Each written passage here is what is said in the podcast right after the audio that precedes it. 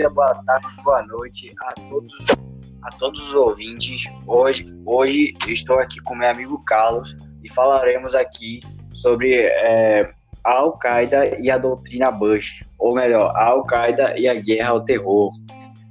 Primeiramente, para, é preciso contextualizar e informar que a Al-Qaeda não pode ser vinculada à região muçulmana em si, pois eles não representam completamente o pensamento muçulmano e deve ficar claro que a sua principal característica é a deturpação dos textos islâmicos apenas para justificar seus atos de terror, o que difama os princípios islâmicos.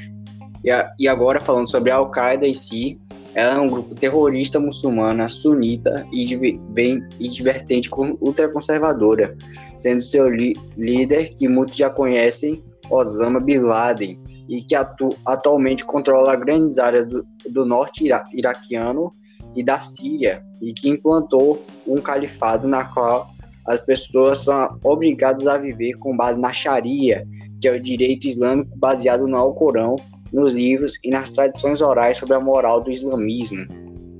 É preciso também falarmos um pouco sobre o Iraque, pois houve um fortalecimento indesejado da Al-Qaeda como efeito colateral da guerra iraquiana e também com o objetivo de destruir o Ocidente, ou seja, os Estados Unidos, tendo também um modo de vida considerado infiel pela corrente sunita ultra-radical. Sendo assim, a Al-Qaeda viu no Iraque um terreno fértil para implantar seu terrorismo e se expandir, pois o país também havia sido ocupado por forças ocidentais entre 2003 e 2010, o que o tornava a vida dos iraquianos ocupada de direito de direitos e liberdades. E bem, eram várias as histórias de abusos por parte das forças militares da coalizão no Iraque, como invasões à residência de forma violenta, assassinatos e comprovações de que as vítimas fossem terroristas e condições de encarceramento que não davam tratamento digno às pessoas, ou indícios de torturas constantes e isso certamente foi o combustível necessário para que alguns iraquianos sunitas ingressassem no grupo em busca de justiça pessoal e aprovassem a ideia de expulsar os ocidentes do país, ou ao menos que passassem a apoiar a Al-Qaeda e seus ideais. Se considerarmos também o fato de que os sunitas foram marginalizados da sociedade política iraquiana, Após a queda do governo de Saddam Hussein, é possível afirmar que o ambiente tornou-se ainda mais favorável para que a Al-Qaeda se fortalecesse no Iraque e que ampliasse sua atuação violenta na região. Um, um, é. agora fiquem aí com, com meu amigo Carlos, que vai falar sobre a doutrina Bush. E aí, pessoal, como é que vocês estão? Espero que todos estejam bem. Antes de tudo, um bom dia, boa tarde, boa noite a todos os ouvintes. Muito obrigado, Luan, pela tua participação, pela sua explicação que você deu aí. E vamos aqui dar prosseguimento com a doutrina Bush, que foi uma orientação da política externa americana por parte do presidente, do então presidente George W. Bush. Que o que era essa doutrina Bush? Era um privilégio a guerra preventiva, o combate ao terrorismo e a livre circulação de capitais.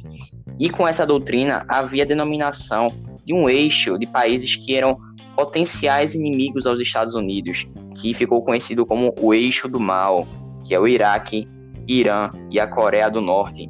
Porém, com todas essas medidas, agora os Estados Unidos não deveria esperar por outro ataque terrorista como o de 11 de setembro de 2001, mas sim serem proativos, atacarem antes. E essa medida se aproveitou do patriotismo e também do medo que tomava conta da sociedade. Agora, mais do que nunca, os Estados Unidos queriam ser a única potência a dominar o planeta, ter a sua soberania. E segundo os americanos, esses países do eixo do mal, eles possuíam armas nucleares de destruição em massa. Porém, inspetores comprovaram que o Iraque não tinha armas de, de a esse é, potencial de destruição e os Estados Unidos, mesmo assim, vai acabar ignorando as, os relatórios da ONU e declara guerra ao Iraque, que na era tinha o líder, o Saddam Hussein. E quais vão ser as consequências? A guerra ao Iraque e a perseguição de Osama Bin Laden. Mas é, você deve estar, podemos todos nós estarmos se perguntando, por que os Estados Unidos adotou medidas tão radicais contra esses grupos terroristas? E por que esses grupos terroristas atuam desta maneira com um país ocidental e tem tanto ódio pelos ocidentais? Essa pergunta a gente tem que voltar é, para mais ou menos o fim da Segunda Guerra Mundial, onde vai haver a criação do Estado de Israel. Essa criação, embora pareça é, que, que foi um ato simples para muitos, foi o estopim de uma guerra que não se resolveu até hoje. E a essa explicação vamos ter que o Israel é tornou-se é, como foi como uma, uma recompensa para os povos judeus que sofreram diversas perseguições no passado e também que sofreram o Holocausto durante a Segunda Guerra Mundial por parte da Alemanha nazista.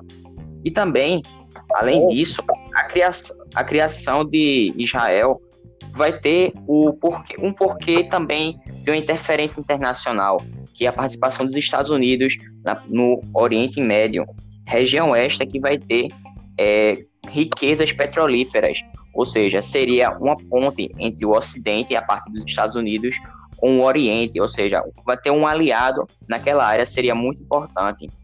E todas essas medidas vai sempre é, não não vai agradar os, é, os, os, os povos que já estão naquela área e que seguem outras vertentes como o islamismo, né? E o que vai acontecer é que esses povos vai criar um sentimento de revolta neles e vai acabar havendo essa rejeição por parte dos grupos mais radicais, né? E está aí essa explicação do porquê que acontece essa, esses ataques ostensivos lá no, nos Estados Unidos, em países do Ocidente, como a França, que aconteceu em 2015. E os Estados Unidos vai agir dessa maneira como uma forma de justificar os seus atos, né? Porque é, com essa doutrina Bush houve uma certa é, invasão da privacidade da população dos Estados Unidos. Ou seja, podemos ver que não temos nenhum lado que está certo. Temos que ver a história de uma maneira é, como, como um observador que está analisando um jogo. E aquele jogo ali, aqueles personagens que estão participando dessa, desse evento, precisam ser vistos não como bonzinhos ou como malvados, mas sim como personagens históricos. E eu fico por aqui, galera. Quiser dar alguma, que se você quiser dar alguma contribuição, Luan, pode meter bronca aí. Ah, não, Carlos, não quero não, obrigado. Tá certo, Luan. Tamo junto. Valeu, pessoal. Até o próximo episódio. Falou! Falou!